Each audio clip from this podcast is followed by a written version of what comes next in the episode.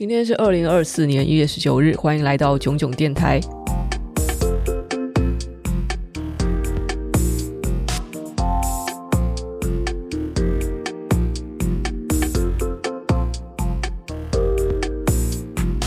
嗯，在本周三的直播，然后我在开头的时候就是以防有些直播的人他没有及时的听到我的 podcast 的内容，所以再加上我有一些。要补充的东西，所以我就放给他们听。然后之后呢，我又对于我上次说的我很担心抖音搞入侵的这件事情，再做了一些其他拓展的想法。但是因为在聊天室呢，就是有人他很明显他之前没有追我的线动，然后他可能也不太清楚我到底是基于什么样的理由，然后站在了那个立场，他就疯狂的跳针。我当时有点不爽，但是我想我也没有很情绪化，那就是也是在那边嘴了一下。但是因为我之前有讲，其实我不喜欢把这件事情扩大战场。这个东西本来就很难争论出个什么高下或是事实，所以呢，直播我就把前半段就删掉了，只留我们当天真的要认真讲的那个主题。直播就是这样子啊，就是你没有跟到直播的话，那就是可能有东西的东西就是过了这寸没这点。在这点上，有时候我真的觉得对自己挺不满，就是为什么我都已经快四十岁了，然后如果算上我跳级的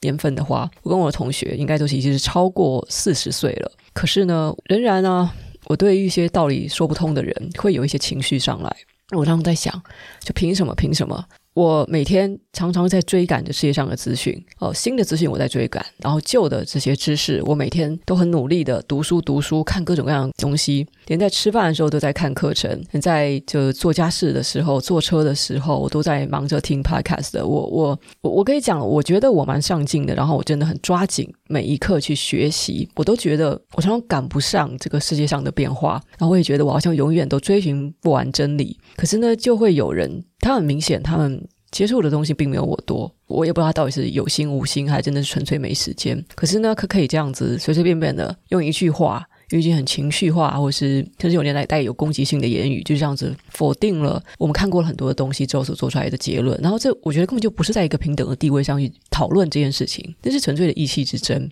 我不想说我是知识分子的傲慢还是什么的，其实我常常都很努力的想要去理解对方，同理别人。结果到最后，我发现我好像能够央求对方做的事情，也只有就是拜托你们去睁开眼睛看一看这个世界，多读书啊，多看一点多方面的资讯，不要只是哪一个东西你看了爽，我觉得吸收起来轻松，你们就去用那个管道来去知道这个世界上的事。好，那总之这个话题就先说到这里。今天的炯炯有声第四集，想继续跟各位分享一些商业知识。然后，我想分享的是一本我最近读到的一本呃日本人写的短小精悍的书，叫做《丰田成本管理术》。丰田作为日本最成功的企业之一，最有名的就是它的工业化生产流程，哦，包括大量的使用机器人等等。我记得我之前有听到一集播客节目，是说呃日本的萨利亚餐厅哦，这个那个蛮难吃的哦。它除了瓜牛之外啊，还是田螺之外，其实都蛮难吃的。我去吃过一两次之后，我就觉得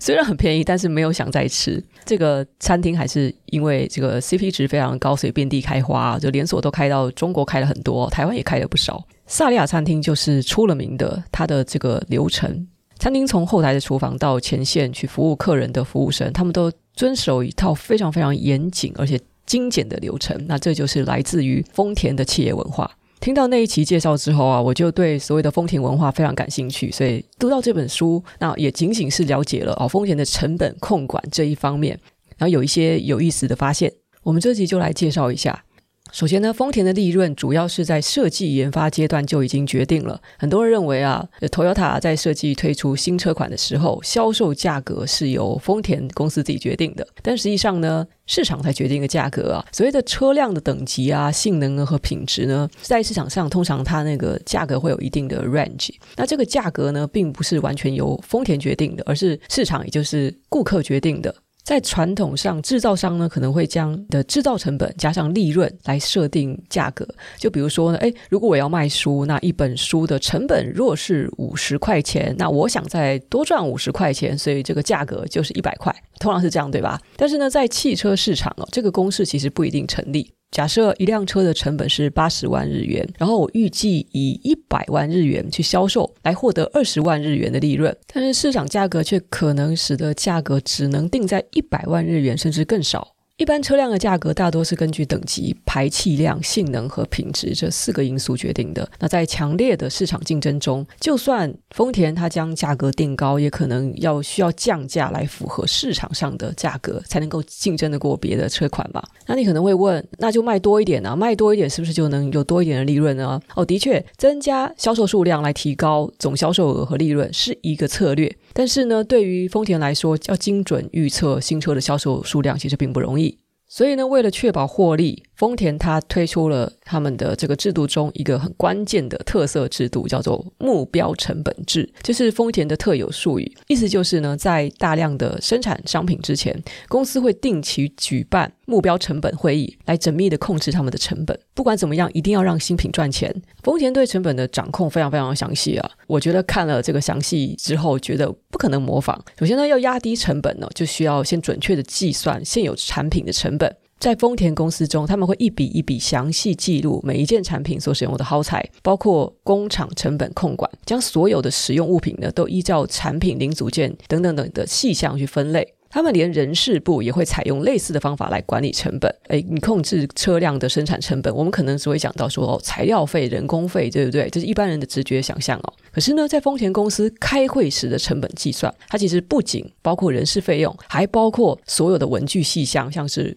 铅笔啊，哦，像是饮料哦，咖啡、茶水、纸杯，甚至会议室的电费等等，所有的细节都会受到控管。这种细到极致的成本计算方法，就是看起来实在是有有够神经质的，但呢，这正是丰田能够掌控每件产品成本的方法。那具体来说怎么执行呢？为了要达成成功的降低成本目标，他们必须要正确的掌握每件商品的成本。那是有涉及到像是成本数据的准确性和详细的程度啊。丰田的数据收集，它是不完全的依靠会计人员，而是由小组的组长等等的现场人员在生产现场是收集了第一手的详细数据，像是日常成本数据，包括所有的消耗品，例如工作手套。安全鞋、杯子等等，这些数据呢，能列成非常详细的表格。你要怎么去管理呢？这些数据的输入看似非常的费力，但是呢，由于丰田它已经全面的采取了自动化处理，那细节像是使用的杯子数量等等，他们都可以通过扫描和编码自动读取，并且输入，包括消耗品的名称、价格和使用数量。自动化系统呢，还能够自动的输出图表，方便进一步的分析。他们的最初目的当然在于说要降低成本、减少浪费，并且压低成本，而为此他们就必须要取得正确的成本数据。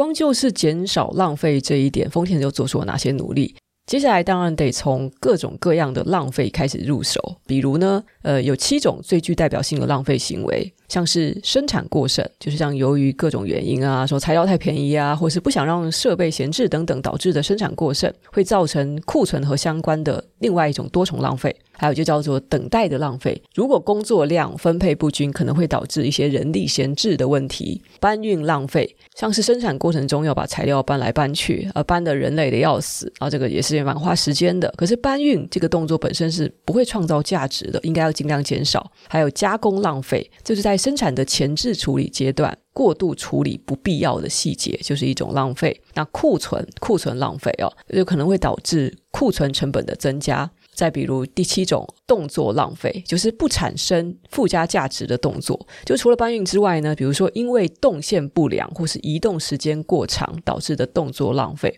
第七种叫做不良品和修正的浪费。就假如说良率太低，导致了不良品的产生和修正导致的时间成本和信誉上的损失，哦，这也有可能再引发事故，那这个损失就会更加的严重。丰田是如何尽力去消除这些浪费呢？为了减少搬运和动作上的浪费，比如说有一项作业是将零件套上盖子，这可以分解为好几个动作。比如说人员可能要先去搬运盖子，然后伸手去取盖子，然后再套上盖子哦，这分为三个步骤。丰田会排除非必要的步骤。如果呢，呃，把盖子放在零件旁边，是不是就可以减少搬运和取盖的动作等等？他们会拆解细节之后，把非必要的步骤和动作都极力的去排除。然后是设计阶段的浪费是如何消除的呢？节省材料费是一个很有效的方法，像是为了要努力提升这个涂装的使用率，他们在裁切铁板的时候会精心的规划形状，诶，三角形、圆形、方形这一块好像可以裁在同一个板上等等，这样就减少了很多浪费，从而就可以控制材料的成本。